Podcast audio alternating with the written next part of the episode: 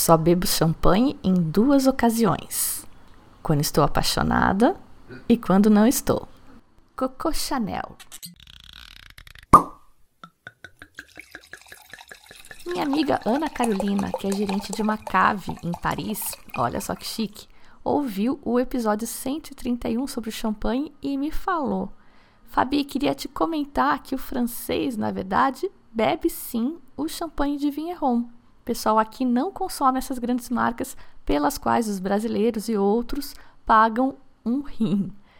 E eu achei muito legal ter essa oportunidade de comparar as diferenças entre o que a gente aqui sabe sobre champanhe e como a coisa é de fato por lá. E a gente tem mesmo, né, um meio que complexo de vira-lata. E eu estava com saudades da Ana também, então convidei ela para fazer estes comentários no podcast. Vamos gravar amanhã?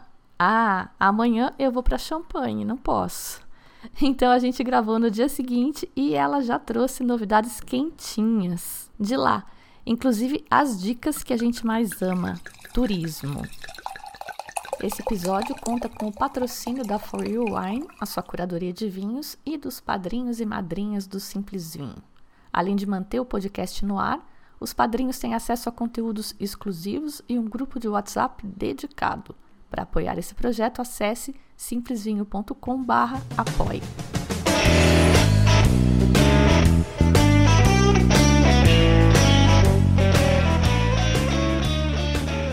Já começo avisando que vai ter mais episódios sobre champanhe depois desse, porque, segundo Fitzgerald, tudo em excesso é ruim, menos champanhe. Champanhe em excesso é a quantidade perfeita. Então, vamos falar de champanhe em excesso também.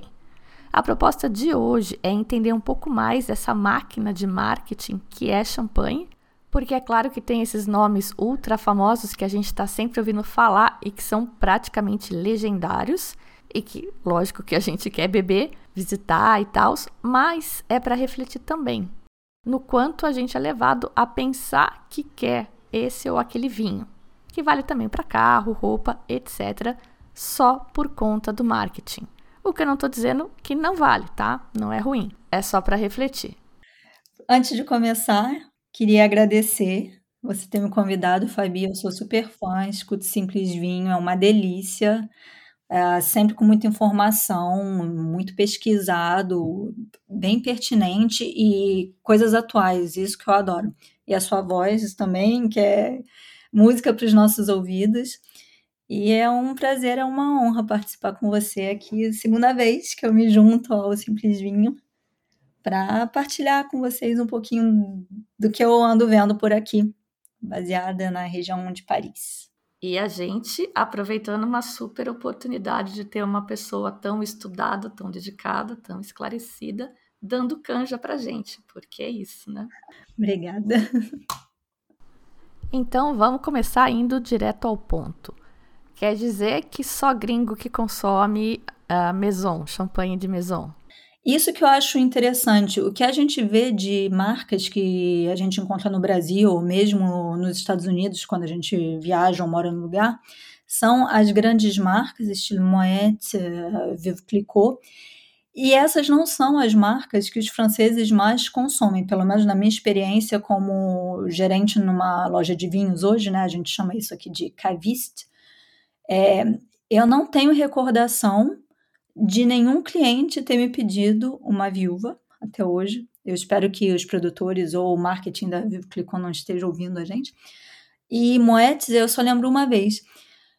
Os franceses aqui, eles consomem, assim, grandes marcas ou pequenos produtores, né? Mas grandes marcas, uma, um nome que tem muito na cabeça deles é Ruinar, Outro que o pessoal conhece, adora, é Boulanger, a Billet Carte Saumon e a Shanghai Tse, que foi lá que eu estava essa semana.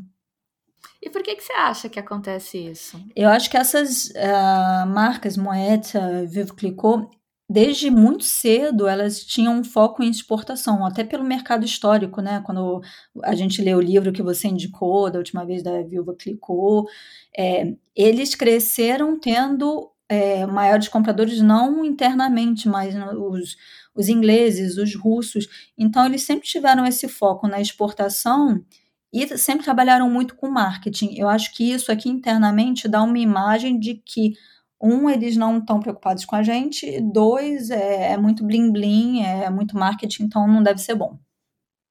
E aí tem uma outra razão também por que isso está crescendo muito. Historicamente, você até já comentou isso, que tem muito negócio né, em, em champanhe, que as marcas não necessariamente detêm toda todo, todas as parcelas de, de vinhas que eles precisam e que eles compram as uvas né, de pequenos produtores que no passado eram agricultores. As novas gerações, elas não têm mais interesse em continuar como agricultores, todo mundo quer melhorar de vida. Então, se o cara vendia a uva para Tetangê e ele vê que a Tetangê está nadando em dinheiro, ele quer uma fatiazinha disso. Então, a nova geração, ela não vai mais necessariamente renovar o contrato de fornecimento com as grandes maisons. Muitos dos filhos, dos netos desses agricultores, né, é, que cuidavam de vinhas, eles estão pegando de volta essas parcelas e primeiro indo estudar, claro, se formar, curso de enologia, e voltando para a terra deles para fazer o champanhe da própria família. E é agora que está explodindo, tem muito novo produtor e o resultado está sendo impressionante, tem muita coisa boa. Que lindo isso, isso é muito francês, né? É uma redistribuição de renda Sim. educada. Sim, exatamente. E você vai dar umas super dicas de champanhe de produtor para gente, porque eu não sei nem procurar. Faça uma listinha e aí você coloca no link do, perfeito, do podcast. Perfeito, perfeito.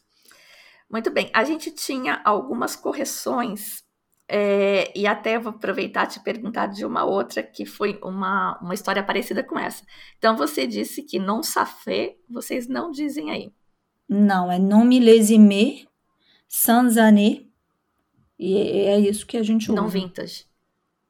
Não vintage. E eu tinha. Ah, teve um episódio parecido com esse quando eu contei a história do Juponê.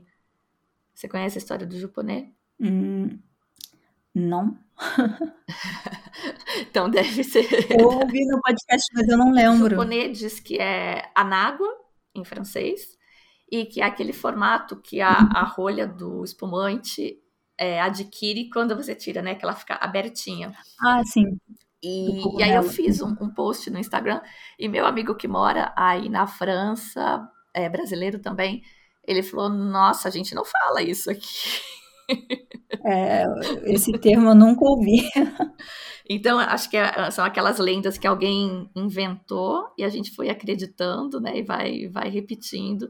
Então, há, há, há suspeitas sobre a palavra juponê e o não safré. Aí teve uma coisa que eu errei mesmo, que eu comi um T no, no nome da apelação dos vinhos tranquilos de, de champanhe. Sim, que estão super na moda. São os Coteau Champenois. Falei errado. Mas tem uma outra apelação na, em Champagne de vinho rosé. Rosé de Rissé. Você já provou isso? Já, é bem bom, mas é muito difícil de achar. E a história desse vinho é. Rosé de Rissé vem da área de, da Côte de Bar, que é mais ao, ao sul, né, bem perto da, da Borgonha já. Então tem muito Pinot. E era o vinho que era feito antigamente que os trabalhadores consumiam, era o vinho baratinho. Né? Então, por isso que não tem tanto renome hoje em dia, mas está voltando com tudo. E essas novidades a gente pode agradecer ao aquecimento global. Vou aproveitar para falar mais sobre esse tema porque Champagne tem iniciativas muito ambiciosas para tentar fazer uma contribuição para frear o aquecimento e porque eu acredito que a gente precise parar de fingir que esse negócio não está acontecendo. Em Champagne, por exemplo, é bastante nítido. Em 30 anos, o índice Huglin, que é um índice de temperatura, passou de 1565 para 1800. O índice de noites frias aumentou a temperatura média de 9,8 graus Celsius para 10,4 graus Celsius. Com isso, as colheitas têm, em média, sido antecipadas em 18 dias em 2020, a região registrou a sua sexta colheita, que começou em agosto, nos últimos 15 anos. Isso não era normal por lá. A acidez total dos mostos caiu 1,3 gramas de ácido sulfúrico por litro, que é como eles medem a acidez, e a graduação alcoólica subiu 0,7%. Liderada pelo Comitê de Champagne, a região então começou já em 2003 a implementar medidas que diminuíam a sua pegada de carbono. Uma das metas é reduzir as emissões em 75% até 2050. Em 15 anos, de 2003 a 18, portanto, eles calcularam que as emissões por garrafas já tinham sido reduzidas em 20%. As garrafas ficaram mais leves, cerca de 7%, e isso equivale a 8 mil toneladas a menos de CO2 por ano. 8 mil toneladas. Isso é o equivalente às emissões de uma frota de 4 mil veículos. Legal, né? Então, bora valorizar as garrafas mais leves que o planeta agradece. Dentre as medidas que eles já aprovaram, eles aumentaram a distância entre as plantas de 1,5 metro e meio para 2,2 metros entre elas. Colher nas horas mais frescas, não deixar as caixas com as uvas no sol, parece óbvio, né? Mas é uma das recomendações. Tá lá no documento deles. Esconder as caixas na sombra e até, olha que curioso, usar caixas de cor clara. Eles identificaram uma variação de até 5 graus Celsius de diferença na temperatura das uvas dentro de uma caixa branca ou comparado com a tradicional caixa vermelha depois de 6 horas no sol. E tem também um monte de outras iniciativas. Eles querem tratar 100% dos efluentes reutilizar e reciclar todos os resíduos, e nessa meta eles já estão em 90%, querem zerar o uso de herbicidas até 2025 e ter 100% da área com certificação ambiental até 2030. Já tem 41% e desses 27% são certificados sustentáveis. Esses dados são de um relatório divulgado pelo Comitê de Champagne em 2021 e eu vou deixar link para quem quiser conferir. Como sempre, tem também quem joga contra. Um estudo com vides geneticamente modificados foi iniciado em Champagne em 1996, mas acabou tendo que ser desativado em 1999 por causa da opinião pública. Essas plantas foram modificadas para resistir a um vírus chamado lá de Courtenay e que atinge cerca de 6% dos vinhedos de Champagne. Quando esse estudo foi fechado, o INRA, que é um tipo de Embrapa federal lá deles, resolveu continuar o estudo num vinhedo próprio em Colmar, na Alsácia. Fizeram tudo bonitinho, com tudo super extra cuidado, isolaram a terra, tiraram as flores para não ter perigo de contaminar outras áreas e tal. E aí, em 2009, ativistas invadiram a área e cerraram as videiras. Terrorismo que chama, né? O INRA até tentou continuar com o estudo com os porta-enxertos remanescentes, que seriam suficientes, mas aí em 2010 os terroristas vieram de novo e arrancaram tudo. Essa história é relatada pelo Jamie Good num artigo de fevereiro deste ano, 2022, e tem link também. E antes de voltar com a Ana Carolina para falar do que a gente mais gosta, que é turismo, eu vou fazer a pausa do patrocinador. Vocês já sabem que o projeto da For You Wine, patrocinadora deste episódio, é super alinhado com essa minha ideia que a gente passa a beber melhor, escolher melhor quando aprende sobre vinhos. E aprender sobre vinhos é, em grande parte, degustar. E é aí que entra a For You com uma curadoria super criteriosa. Os vinhos são selecionados por um grupo de especialistas do mundo do vinho que degusta às cegas. O vinho só entra para o portfólio se esse comitê considerar que ele oferece mais do que lhe custa. E isso tem que ser unânime e só vale para aquela safra. E olha como a proposta é diferenciada. A For You se propõe a ser um atalho, um atalho para quem quer conhecer mais sobre vinhos sem se perder em vinhos que não entregam nada de especial nesta jornada. A For You ainda não traz nenhum champanhe, mas trazem dois rótulos dali de pertinho da Borgonha, uma AOP chamada Rouly.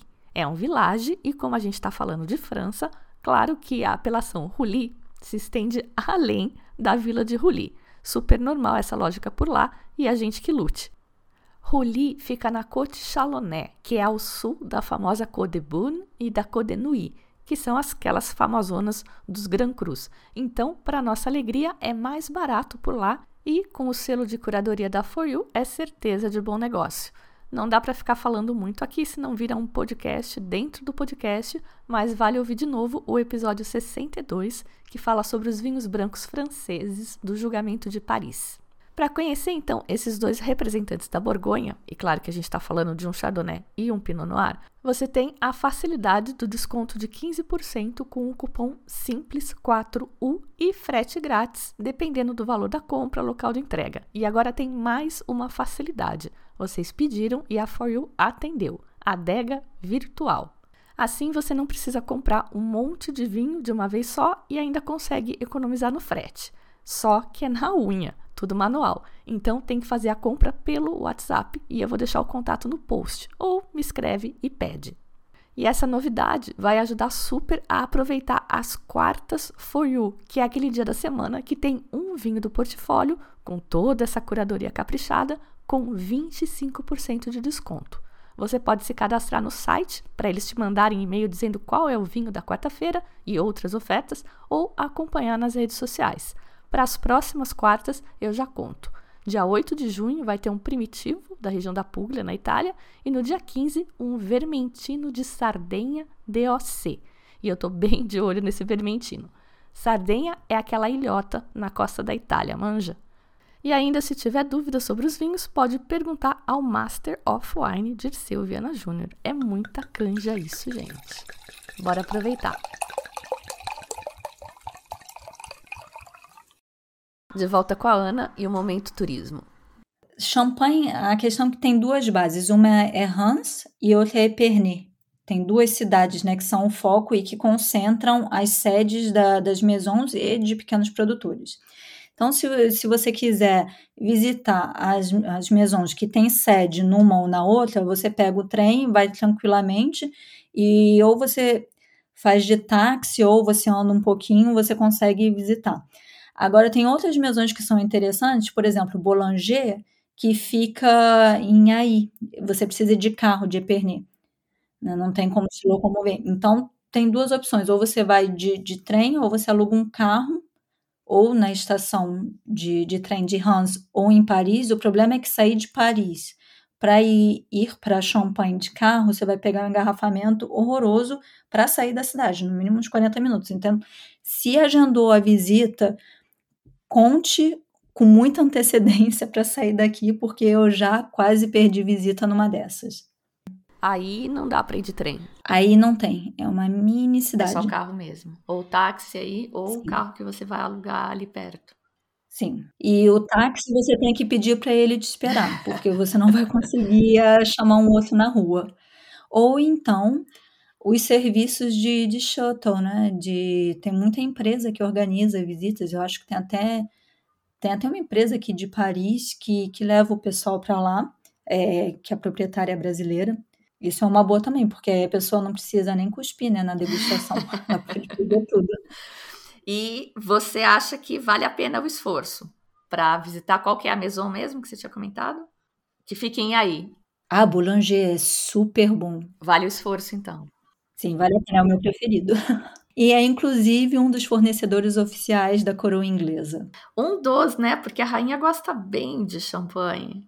Sim, tem Paul Roger, tem Joseph Perrier, tem vários. Isso se reflete até hoje em dia, todas essas marcas que a gente falou que são fornecedores oficiais da realeza britânica têm um selinho dourado que diz que é fornecedor oficial da Sua Majestade a Rainha ou de Sua Majestade o Príncipe de Gales, e eles colocam na, no primeiro rótulo, é bem na, na, na fachada da, da, garrafa. Boulanger faz isso, Joseph Perrier faz isso, Paul Roger faz isso. É só olhar, tem a coroinha dourada. Ah, quanto a turismo, visitas em Hans, eu acho que vale muito a pena visitar uma das quatro que têm acesso às caves subterrâneas cavadas em giz, que é, se chamam Crayer. É, na verdade, tem cinco maisons que dividem essas casas. Uma delas é a Charles Heidsick, mas a Charles Heidsick não faz visita ao público, só para profissionais. Então, isso nos deixa com a Veuve Clicquot, com a Tétanger, com a Ruinart e com a Pommery.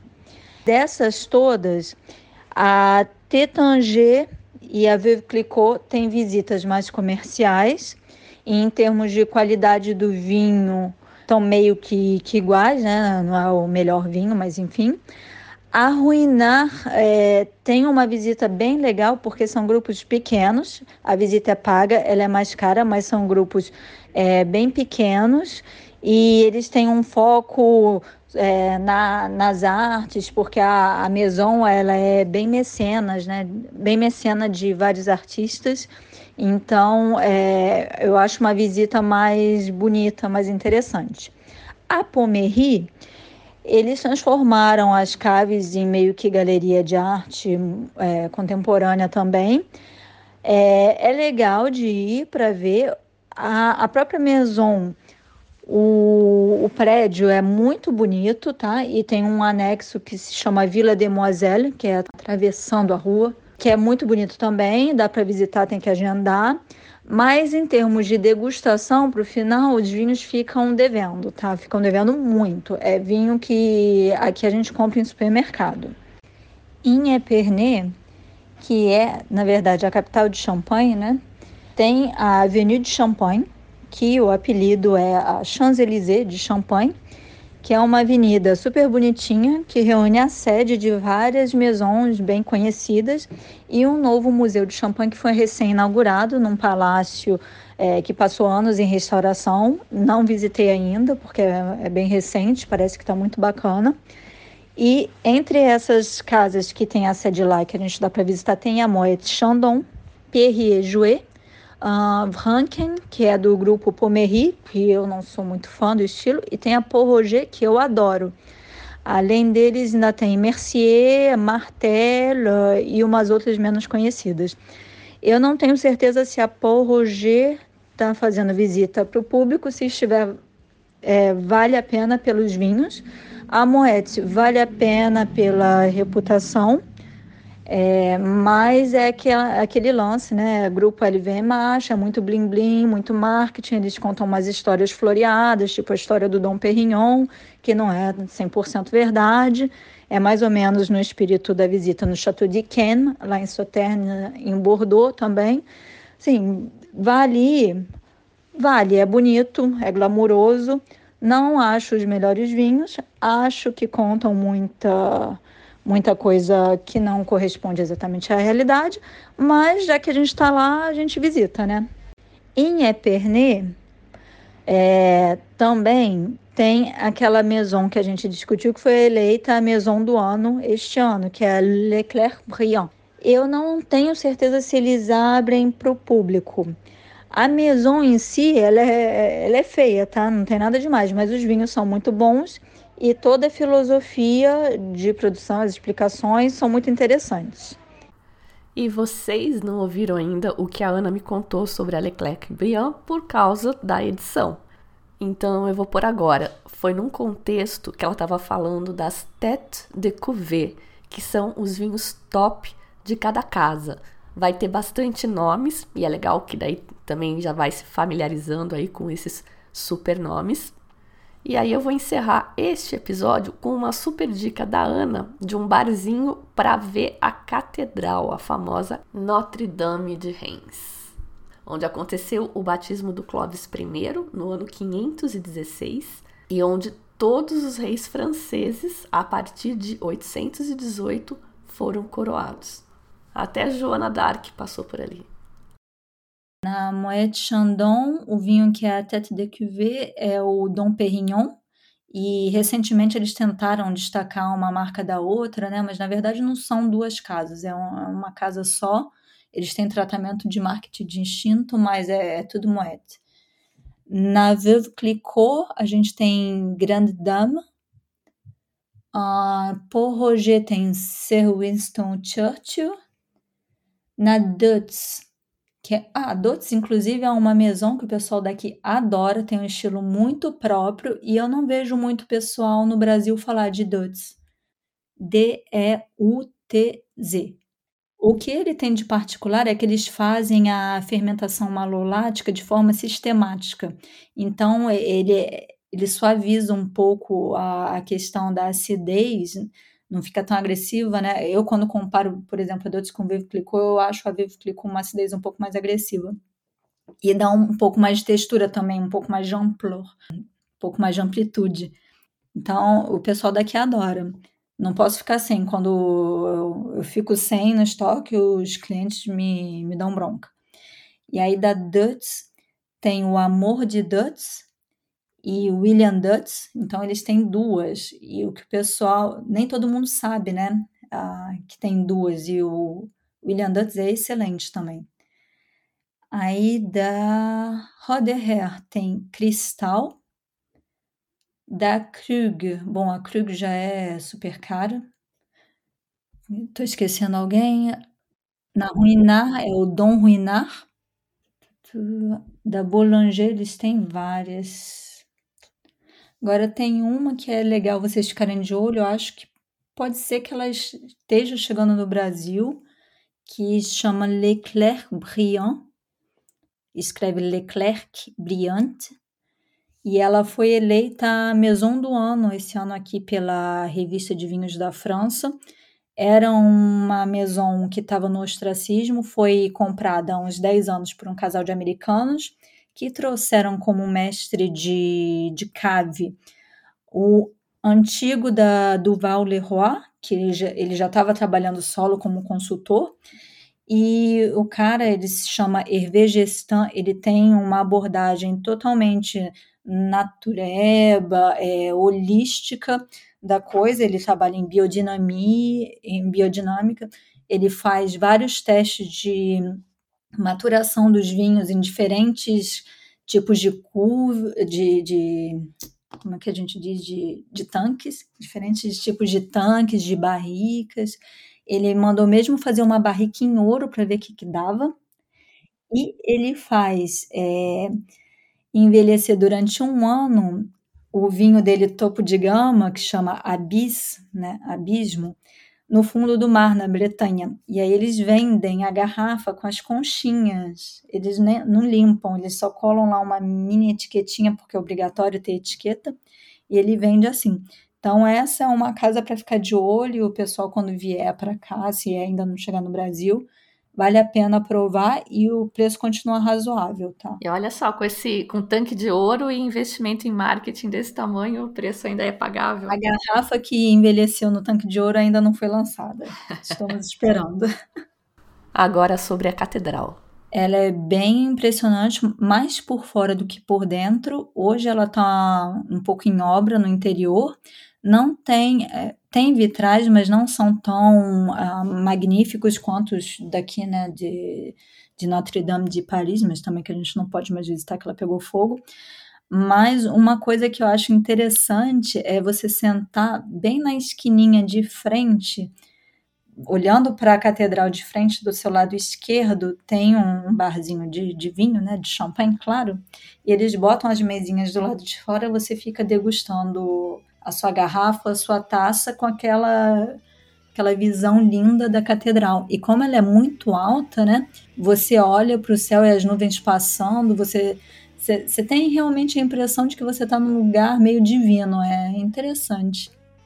E eu vou encerrar por aqui hoje, porque vocês devem estar percebendo pela minha voz que foi piorando ao longo do podcast e eu não consigo continuar mais.